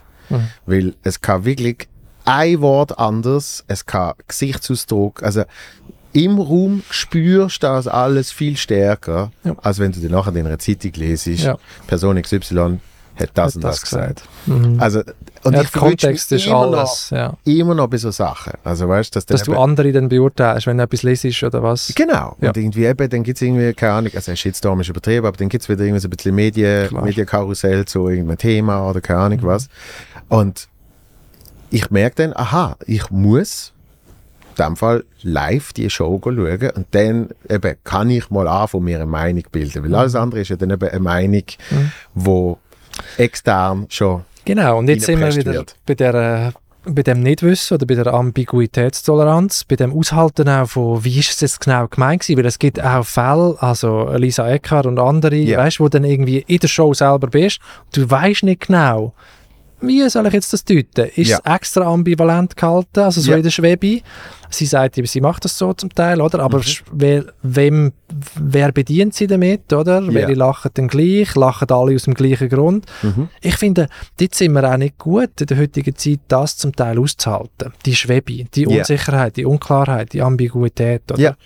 Und manchmal ist es auch nicht so. Also ich meine, Comedy ist auch im Idealfall eine Form von Kunst und Kunstwerke sind immer ambivalent. Oder? Die Mhm. sind immer, du hast nicht eindeutig und das ist die Richtung, Ja. sondern es gibt auch einen Spielraum und den muss man irgendwie lernen, auch aushalten, finde ich. Klar, klar gibt es Grenzen, aber es gibt eben auch die Grauzonen, wo darf sein, glaube ich. Ja, und und es, es, es, es kommt dann auch im Umkehrschluss, merkst du dann auch irgendwie, es, es, es ist gar nicht so eine, auch dort eben, es ist nicht nur Teams oder so eine binäre Geschichte von Ja. Lacher oder nicht Lacher, Mhm. sondern wenn du es machst, merkst du dann auch, ich finde es sehr spannend, Sachen dann zum Beispiel rauszustreichen, weil man eben das Gefühl hat, es ist nicht der in Anführungs- und Schlussstrich richtige Lacher. Ja, genau. Wo du so merkst, Mhm. Den willst du nicht. ja, mir, mir, das gefällt mir nicht. Mhm. Und irgendwie, eben, ich habe das Gefühl, es ist, ein- der, der Dave Chappelle hat zum Beispiel seine Sendung damals ja aufgrund von dem aufgehört. Ja. Weil er gesagt hat, er hat gespürt, wie ein Kameramann Ah, zu fest lacht. Und er kennt den und er weiß aus den falschen Gründen. Genau. Und zwar aus dem Falschen. Also, wenn ich das transportiere, dann will ich das nicht machen. Ah, so. interessant. Okay. Also, will halt, Mhm. klar, noch mit, mit einer, äh, mit, mit einer Racial-Komponente dort, Ja. Wo eben klar, du kannst das eine Welle aussagen, aber es wird anders aufgefasst und ja, so weiter. da hast du oder? irgendetwas falsch gemacht wahrscheinlich. Und das Gleiche ist eben mit so Cheap Laughs, gibt es ja auch. So, Mhm. oder? Wo du, weißt, es löst ein Lachen aus, aber wenn du dann das Gesamtbild, oder wenn du jetzt als Kunst willst anschauen, Mhm. anschaust, denkst du, ja, irgendwie nicht. Ja. Mhm. Nein, ich ertappe mir dort, also mich selber dort schon dabei, wenn ich mich sage, was, was für ihn finde ich richtig gut, dann ist das so Cringe-Comedy-Zeug, oder Mhm. Ja. so Stromberg und so Sachen, finde ich grossartig. Ich auch. Hast, hast, hast eine hohe Cr- Cringe-Toleranz?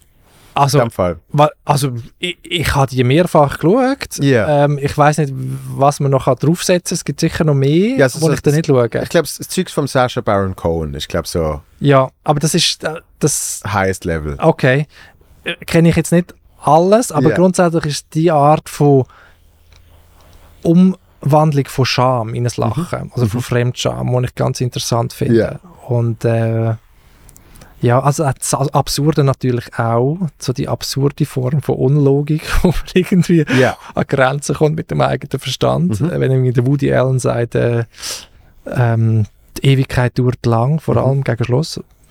So Ja. Sachen, weißt du, wenn ich, das ist großartig. Ähm, das natürlich auch, aber schon das Scham, der, der Umgang mit Scham finde ich ganz, ganz toll. Und dort ist natürlich oft der Tabubruch, oder? Und Sachen, die man eigentlich nicht sollte. Und, nicht. und darum ist es so ein bisschen, ein bisschen schwierig, oder? Aber ich finde, Kennst du Jerks? nein, nein, Also wenn, wenn, der, wenn, wenn du so gut. cringe, äh, wenn, wenn du Stromberg als Beispiel nimmst, äh, dann müsstest du mal Jerks schauen. Vom, Gut. vom Ulmen und Ja. der, der Fari äh, Yardim, äh, sie, sind, sie spielen quasi sich selber Mhm. und es ist angelehnt an, ich glaube, Norwegisch ist so ist Original.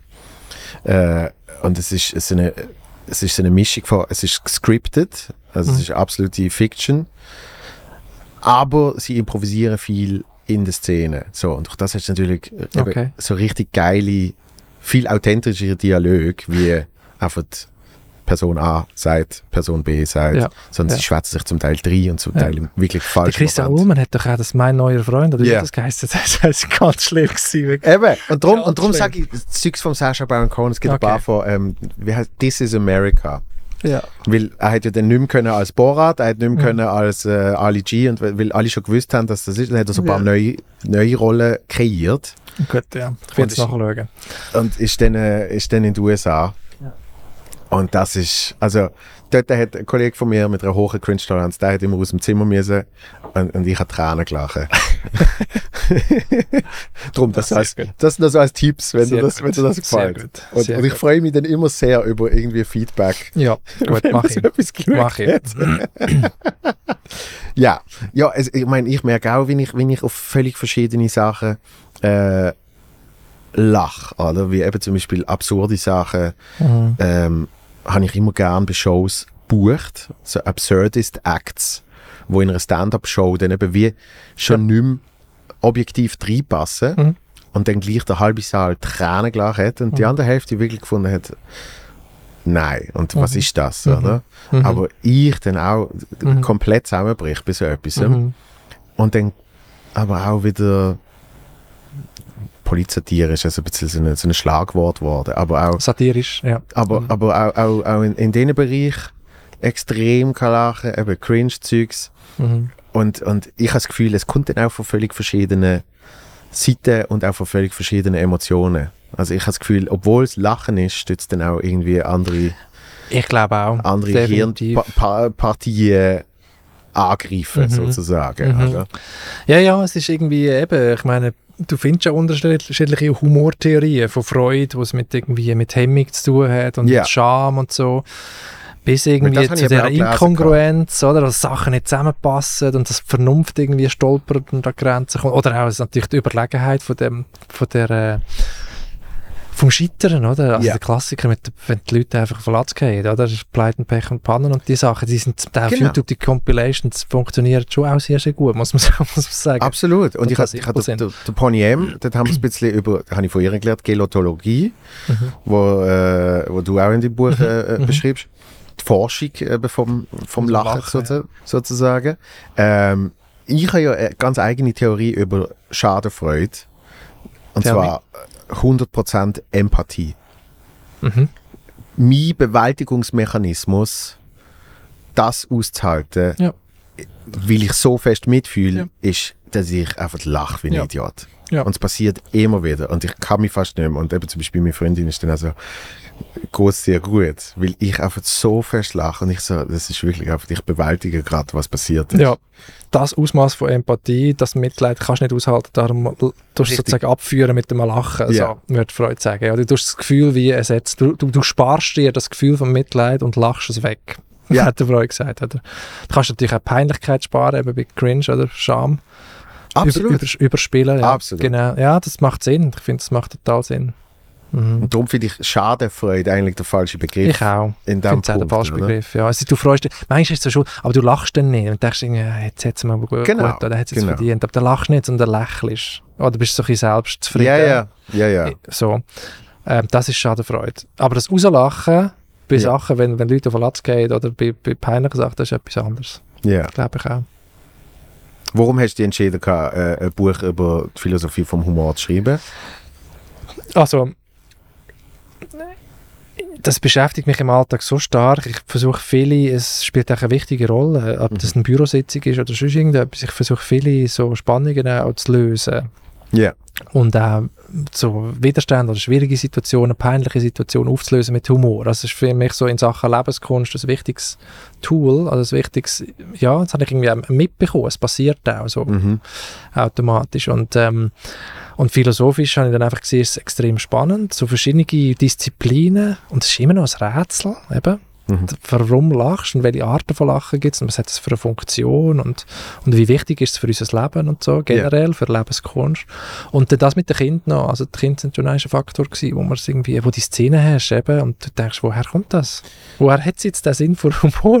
Mhm. Und so, es muss- es so etwas tief Menschliches, wo so viel über uns aussagt. Und ähm, also einerseits die Neugier, das zu verstehen, aber auch so für mich selber zu sehen, sehr persönlich, es ist wichtig für mein Leben. So. Mhm. Also bist, bist du so ein äh, De-Escalator mit, Ja. mit, mit Humor? Ja, Ja. würde ich sagen. Mhm. Also ich glaube, in vielen Alltagskontexten oder bei Weihnachtsessen oder so ist dann schon, dass ich irgendwie merke, oh, jetzt wird es irgendwie cringy oder peinlich Und oder dann, irgendwie äh, gefährlich oder ja. dogmatisch und so. Die Leute aus der Rolle werfen, eigene Schwäche eingestehen, die Sachen auf eine andere Ebene bringen. Ja, die Mhm. Ja. Escalator tun gut, ja, ich, genau. Also ich, ich, ich weiß, dass äh, schon in ein paar Situationen, eben gerade so Familienfeste und so, dass ich zum Teil unglaublich dankbar gesehen bin, dass wirklich in dem Moment ich eben nicht kann reagieren und so ein Gefühl kriege von, oh oh, jetzt wird es schwierig. Ja, Auf jemand dann so etwas unglaublich Dummes sagt, dass eben die ganze Spannung sofort, ja, sofort gelöst ist. ja. Das Weißt? ist Wahnsinn, oder? ja. Und, und darum, es ist ein kompletter Bewältigungsmechanismus. Ja, ich glaube auch. es hat auch dort so die, die Ambivalenz drin. Man kann natürlich auch die Sachen überspielen, die wirklich wichtig sind. Weißt? Ich finde, es Mhm. gibt auch Leute, die dann sich selber zum Teil die eigenen Gefühle nicht wichtig genug nehmen, Sachen überspielen und sagen, ja, das ist ja nicht so wichtig, Witzli machen so. Ja, ja, ja. Das gibt es auch, aber ich finde, in den allermeisten Situationen haben wir eher zu wenig Humor und zu wenig Ja. Distanz ja. als zu viel, ja. Mhm.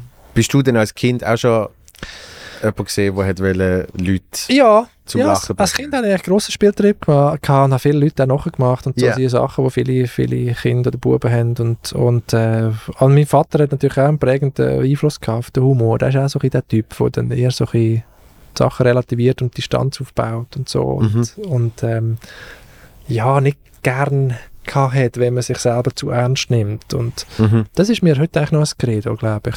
Dass, Ja. Wenn jemand nicht über sich selber kann lachen kann, dann muss ich den nicht so ernst nehmen. das ist es eigentlich, oder? Und Das ist auch wieder zum Anfang zurück, wir müssen langsam abschließen. Absolut. Nein, nein. Nein, Moment, wirklich. Okay, nein, weißt du, so das, Fanat, das Fanatische oder das Dogmatische, oder? Mhm. Wo, wo mich irgendwie abstoßt. Ähm, egal wo, Ja. egal wo. Ähm, und, und dort dann irgendwie das, das Spielerische und Ja. das, das Lichte wieder reinbringt. Ja.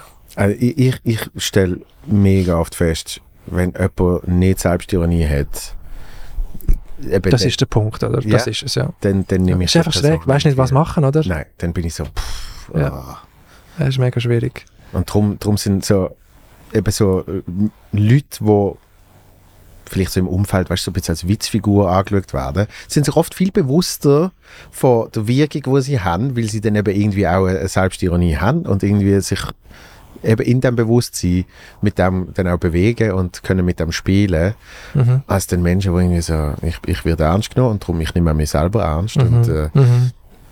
Was du mir jetzt sagst, äh, also weißt du, irgendwie, Es ist dann so fremd, der Mensch Ja. ist so fremd, gell? ja, Und das Lachen oder die, die Brechung, das aus der Rolle gehen und sich selber irgendwie, äh, ja, schnell nicht wichtig nehmen, das schafft so eine Nähe. Es ist Wahnsinn. Extrem, Mhm. extrem. Und ich meine, äh, äh, Comedy in, in meinem Fall basiert dann auch auf dem. Also weißt du, es geht nicht darum, dass man über mich muss lachen, aber es geht darum, dass man ich in, mit meinen Eigenheiten und irgendwie, wo jetzt irgendwie das bei mir erkennt hat, dass in einer völlig anderen Situation Menschen sich in dem auch können wieder erkennen. Mhm.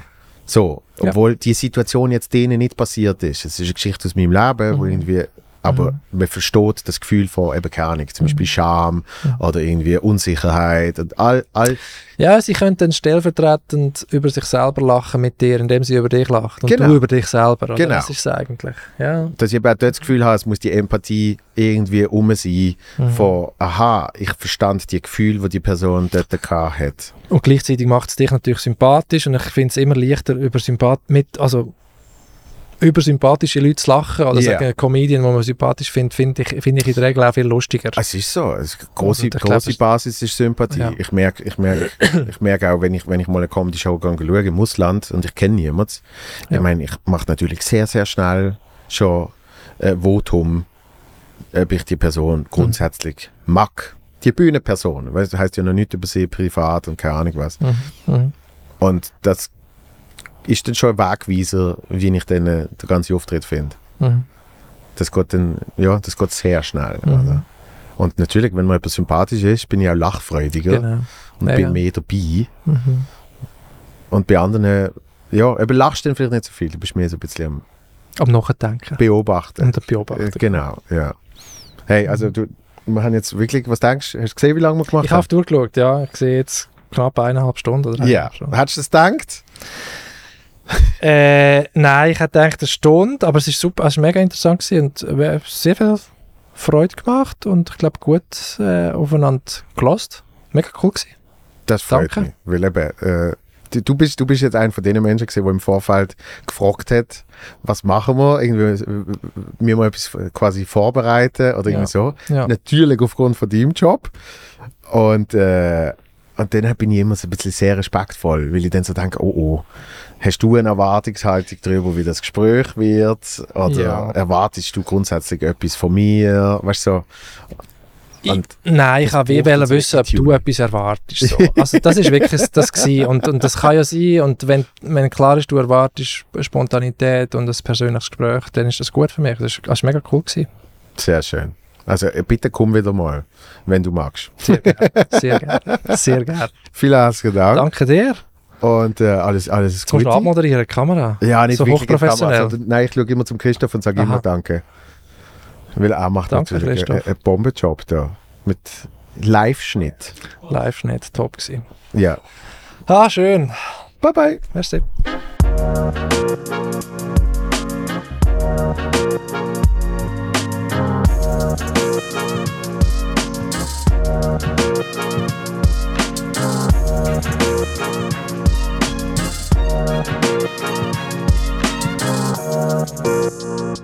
Thank